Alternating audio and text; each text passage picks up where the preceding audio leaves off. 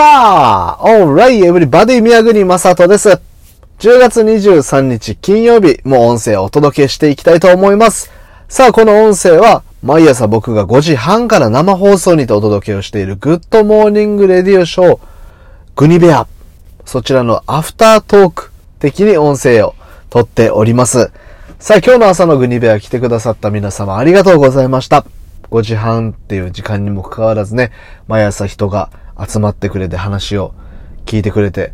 ね、いろいろ話を聞いてくれてって言うと相談事みたいな感じですけどね、え番組を楽しんでくれてとても嬉しいなと思います。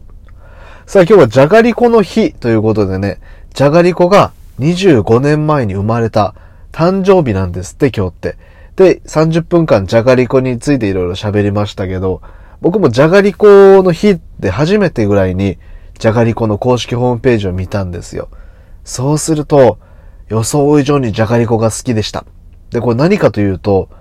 じゃがりこってお菓子も遊び心に溢れてたんですよ。で、僕この遊び心に溢れてる感じがすごく好きで、ね、あの僕が一番好きなお菓子、ブラックサンダーっていうお菓子があるんですけど、このブラックサンダーが好きなのもね、きっかけは、きっかけはっていうか、きっかけはコンビニで売ってる味で売ってたこととか味とかだけど、もうファンになったきっかけは遊び心の部分なんですよね。うん。で、僕にとって遊び心って大事っていうレベルではなくて、人生において遊び心は必要だ。大事じゃなくて必要だっていうね、とすら思ってますってお話をしていきましょう。まあまあでもそれが全てなんですけど、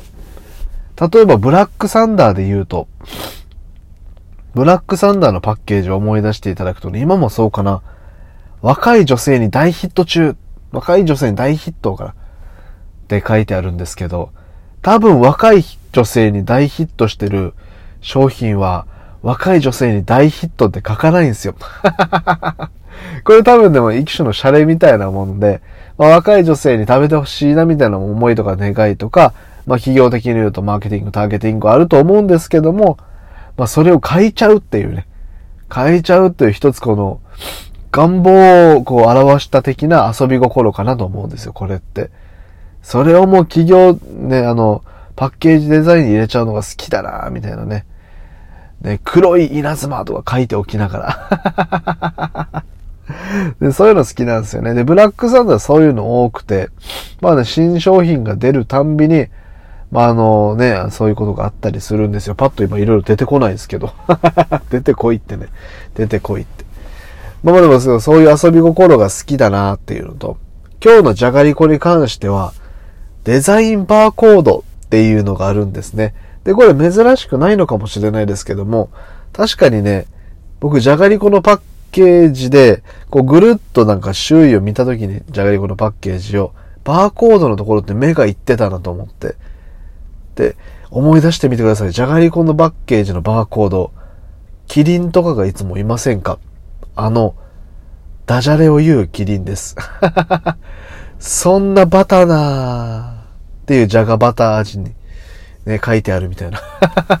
面白いですよね。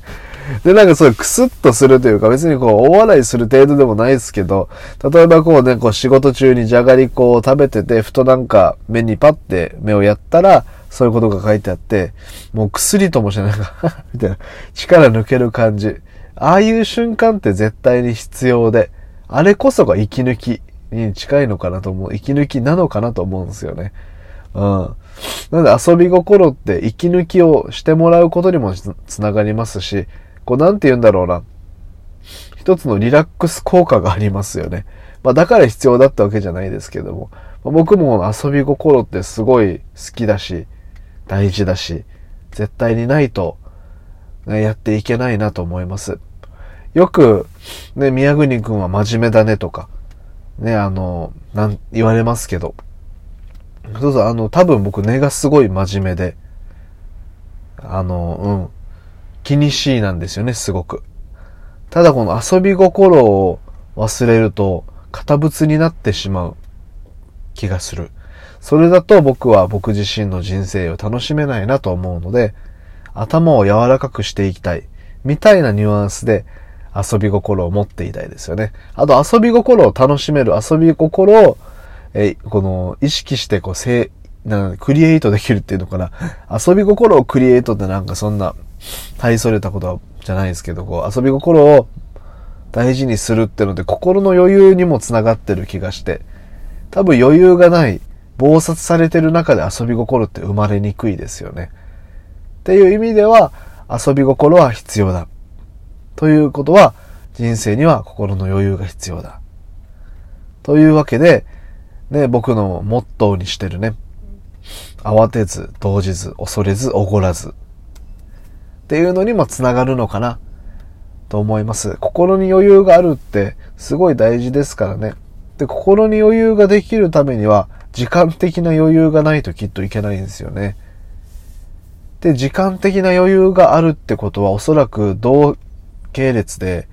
ね、この経済的な余裕もちょっとね、関わってくるのかなと思ったり思わなかったり、いや、思ったり。ね。で、暇な人って僕かっこいいって思うんで、暇な人って、こう楽しそうと思ったらすぐ飛びつける、その瞬発力がかっこいいって意味で、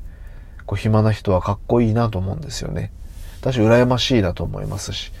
うん、よくなんかこう毎日忙しそうにされて、みたいなことも言ってもらえるんですけど、そう言われてる間はまだまだなと思って、ね、ぐっとありがとうございますって感じで、ね、心の糧にしてたりする部分もあります。はい、そんな感じで遊び心からね、あの、なんならじゃがりこのって話から、だいぶぶっ飛んで人生観の話にもなりましたけど、最後まで聞いてくれてありがとうございました。ね、あの、毎朝5時半からグニベアという生放送でラジオしております。で、毎朝ワイワイと話して楽しいなって終わるんですけども、その中で、あ、自分ってこう考えるなとか、あ、自分ってこの価値観大切にしてるな、みたいな、そういうことを見つめ、見つけつつ、気づきつつやっております。すごいなんか、僕にとって大切な時間だし、グニベアっていう番組は、僕にとってすごい大切な場所になってます。いつもありがとうございます。さあ今日はね、あの、このアフタートーク音声普段スタンド FM だけで配信をしてるんですけれども、今日からせっかくね、あの僕の、なんですごい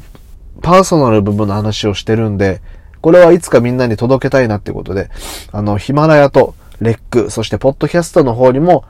えー、グニベアのアフタートークとして残すことにしてます、えー、しました。えー、なのでこの後アップロードしていきたいと思いますが、えいろんな人にね、あの、僕自身っていう人も知ってほしいですし、グニベアっていう場所にもまた来てほしいですしね。で、何よりも僕は、こう好きなことを続けていきたいなと思ってるんで、これが、ラジオでお話しすることが好きなことだったりするんで、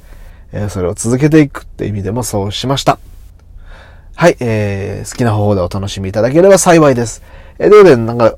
終わり工場が長くなってしまう癖があるんですけども、この辺で終わりたいと思います。また次回の音声でお会いしましょう。それでは、それでは、今日も良い一日をお過ごしください。皆さん、今日もグリベア来てくれてありがとうございました。それでは、グッデイ良い一日をありがとう